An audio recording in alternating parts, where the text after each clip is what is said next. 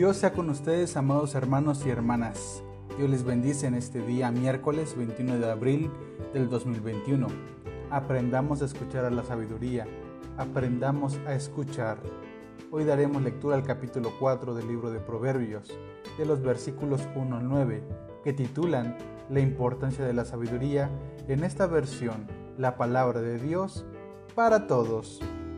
Y dice de la siguiente manera, Hijos míos, escuchen las enseñanzas de su papá, presten atención para que adquieran inteligencia, porque lo que yo les enseño es bueno e importante, así que nunca olviden mis enseñanzas. Yo también fui joven, era el pequeño de papá y el hijo querido de mamá. Mi papá me enseñaba y me decía, recuerda lo que te digo, obedece mis mandamientos y vivirás. Consigue sabiduría y entendimiento no olvides mis palabras y sigue siempre mis enseñanzas. No te alejes de la sabiduría, pues ella te protegerá. Ama la sabiduría y ella cuidará de ti. El primer paso para ser sabio es tomar la decisión de adquirir sabiduría. Así que usa todo lo que tengas para obtener sabiduría y la conseguirás. Ama la sabiduría y ella te engrandecerá. Haz que ella sea lo más importante y te dará honor. Ella adornará tu cabeza como una corona hermosa y la rodeará como una diadema gloriosa. Pues bien, hermanos y hermanas, la fracción del proverbio de este día nos comparte un lugar que por tradición se ha convertido en espacio de transmisión de sabiduría, la familia o el hogar.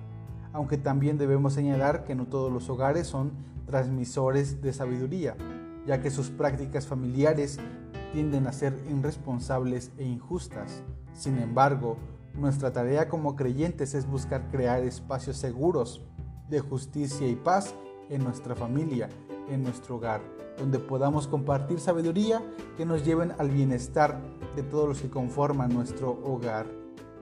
Desde tiempos bíblicos y hasta nuestros días, la configuración de lo que representa este espacio es importante. Debemos recordar que hay diferentes estructuras familiares, donde los abuelitos se hacen cargo de los nietos, hogares donde solamente está la representación de una madre o hogares donde solamente hay representación de un padre. Sin embargo, en todas estas variedades, lo que no puede faltar es el amor que debe ser lo que una unos a otros. El amor es el centro de la familia, lo que nos va a permitir poder transmitir conocimiento, pero sobre todo también transmitir la sabiduría adquirida. Cuando los participantes del hogar se aman y buscan lo mejor para el otro, se va a compartir el conocimiento. Se compartirá porque se busca lo mejor para el otro.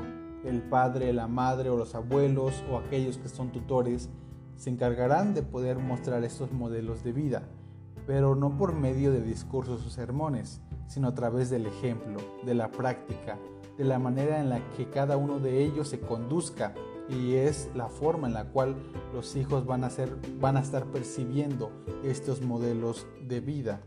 El ser humano desarrolla ciertas actitudes y conductas por mímesis, es decir, por repetición. Por ello, cuando los niños y niñas van creciendo, logramos identificar gestos o actitudes que adoptan, adoptan de los padres y decimos, tu hijo se parece mucho a ti o ha sacado el carácter de su mamá, pero algunos gestos de su papá. Todo dependerá del tiempo que dediquen en la paternidad o en la maternidad a estos niños. No solamente los niños realizan mímesis o repetición, aunque parezca extraño, los adultos también hacemos uso de esta repetición, de esta mímesis, y nuestra pregunta sería, ¿a quién queremos parecernos? a quién queremos repetir.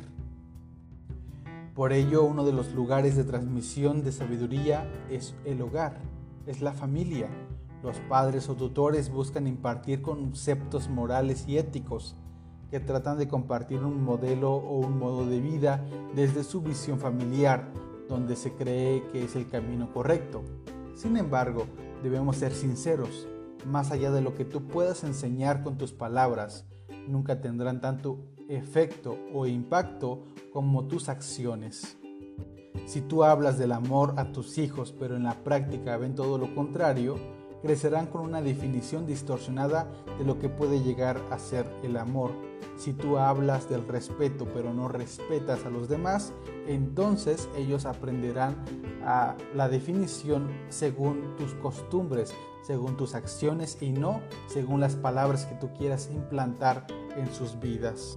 Es por eso que para el ser humano es más fácil adoptar modelos que ve en la sociedad que poder discernir sobre los conceptos que uno quiere ejecutar. Es más fácil adoptar las acciones de nuestros padres que pasarlos por una reflexión si es correcto o incorrecto para nuestras vidas. Pero el proyecto de Proverbios es que la sabiduría que adquirimos al final traerá honor y se irá construyendo este honor y esta identidad que es la base del, del ejercicio del discernimiento. Es decir, si usamos la sabiduría, lograremos discernir y esto nos traerá honor y nos traerá una identidad propia. La sabiduría te protege porque te llevará cada vez a tomar mejores decisiones que no pongan en peligro tu vida o la de los demás. Por ello, el proverbio nos invita a amar a la sabiduría. Lo único que necesitamos en este momento es querer ser sabios. Debemos empeñarnos por encontrar a la sabiduría y en esta búsqueda la sabiduría nos encontrará a nosotros. La sabiduría nos debe encontrar en movimiento o nunca la encontraremos.